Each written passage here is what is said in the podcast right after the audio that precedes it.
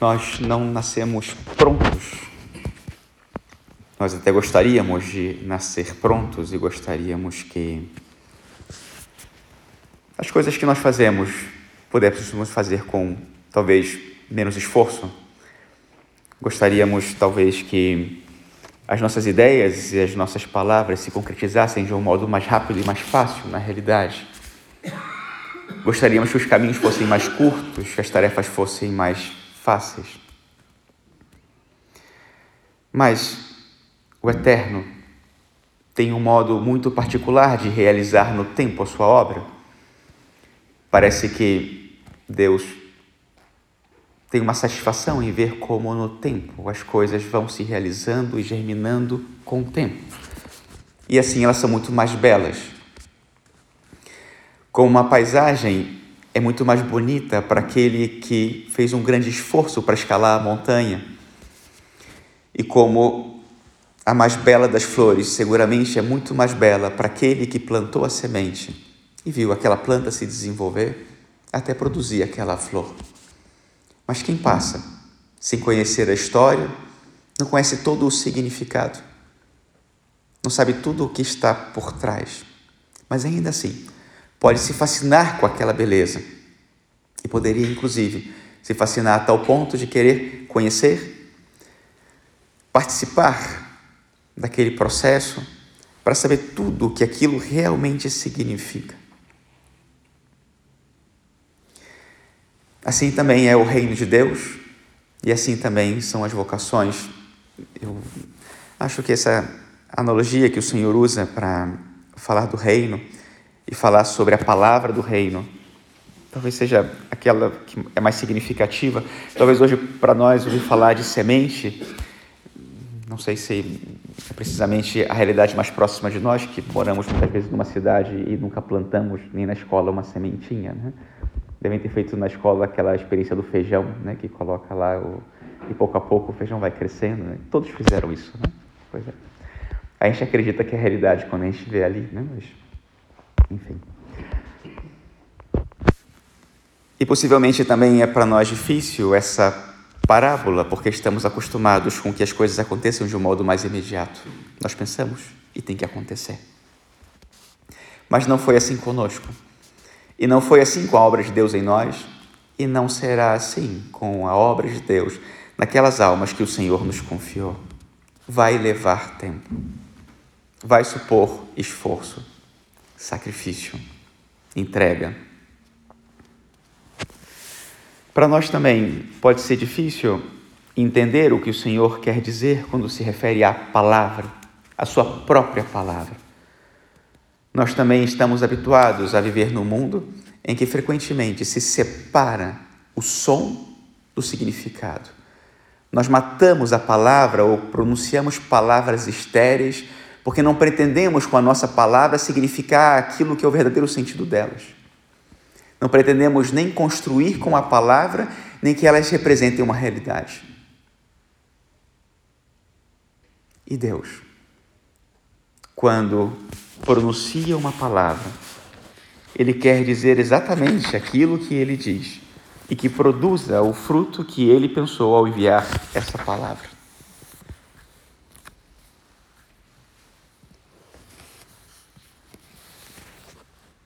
A palavra que sair da minha boca não voltará para mim vazia, antes realizará tudo o que for de minha vontade e produzirá os efeitos que eu pretendi ao enviá-la.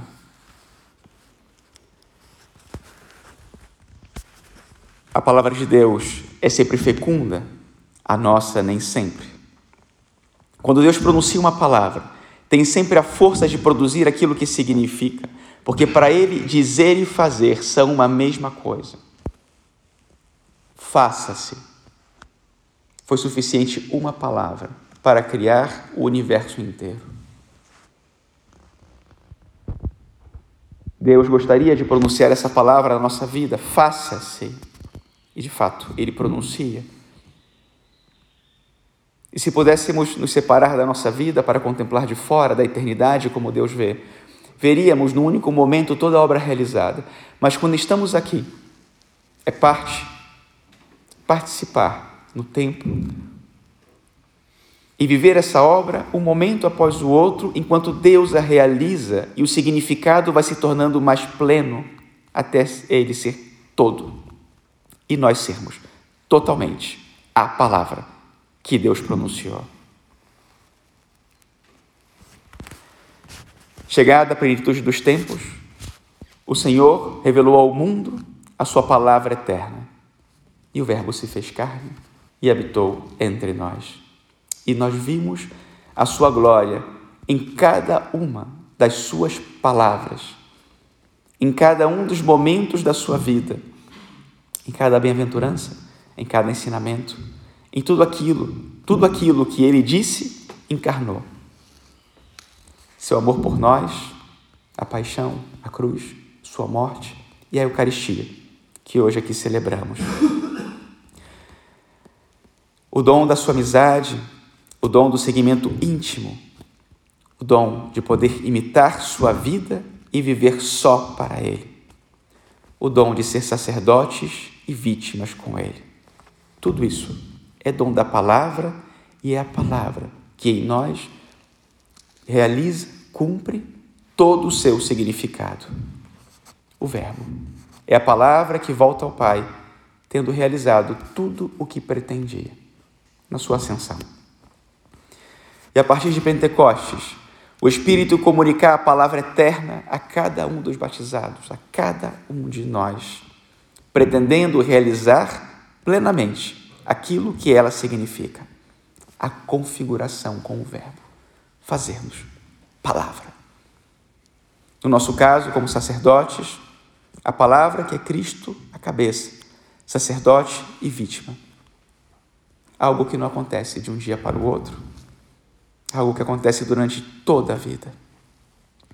Não acontece sem esforço e tampouco acontece sem o sacrifício de Cristo. E é esse sacrifício que nós correspondemos com a nossa dedicação. Nós já sabemos de tudo isso. E esse fim de semana nós viemos aqui recordar o que tem que significar isso na vida de outros.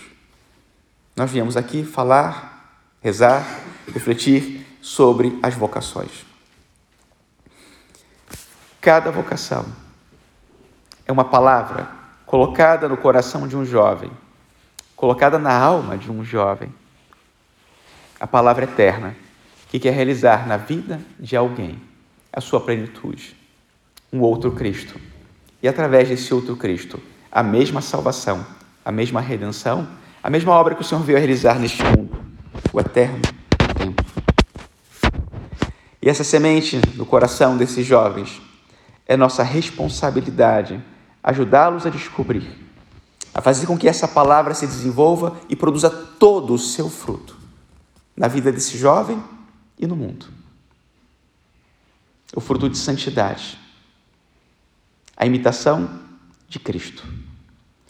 E aconteça o que acontecer, não pode suceder que a palavra volte ao céu sem produzir o desígnio eterno do Criador na vida de cada um desses jovens.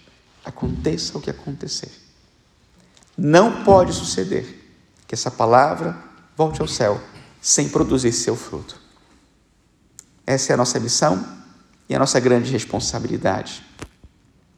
Com todo respeito, com toda veneração e com todo zelo, ajudar que essa palavra pronunciada por Deus e presente na alma desses jovens como uma semente está lá silenciosa, ela seja conhecida, se desenvolva e produza fruto, muito fruto. 30 por um, 60 por um, 100 por um e quanto o Senhor quiser realizar na vida de cada um deles.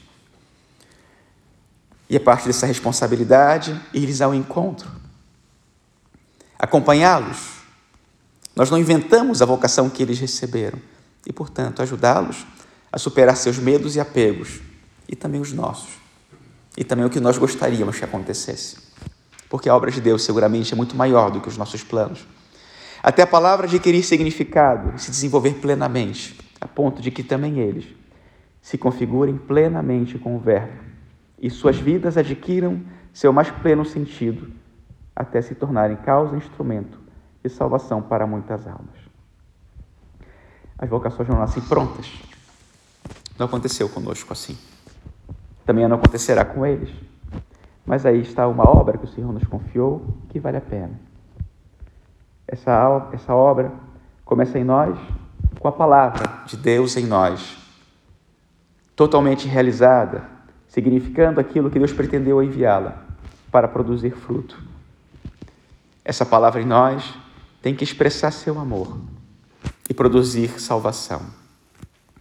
Essa palavra nós devemos pronunciar com a nossa própria vida, com tal de que a palavra que dizemos com os nossos lábios tenha o poder de gerar fascinação, convicção e de aproximar as pessoas da palavra. Que Nossa Senhora hoje, que nos acompanha, ela que é a mãe de Cristo e de todos os sacerdotes e das vocações que Ele nos confiou, nos ajude a pronunciar também nosso fiat. Faça-se, faça-se, para que Deus continue criando através de nós e chamando através de nós, para realizar através de nós toda a sua obra. Porque, aconteça o que acontecer, não pode suceder que a palavra volte ao céu sem produzir o desígnio eterno do Criador. Assim seja.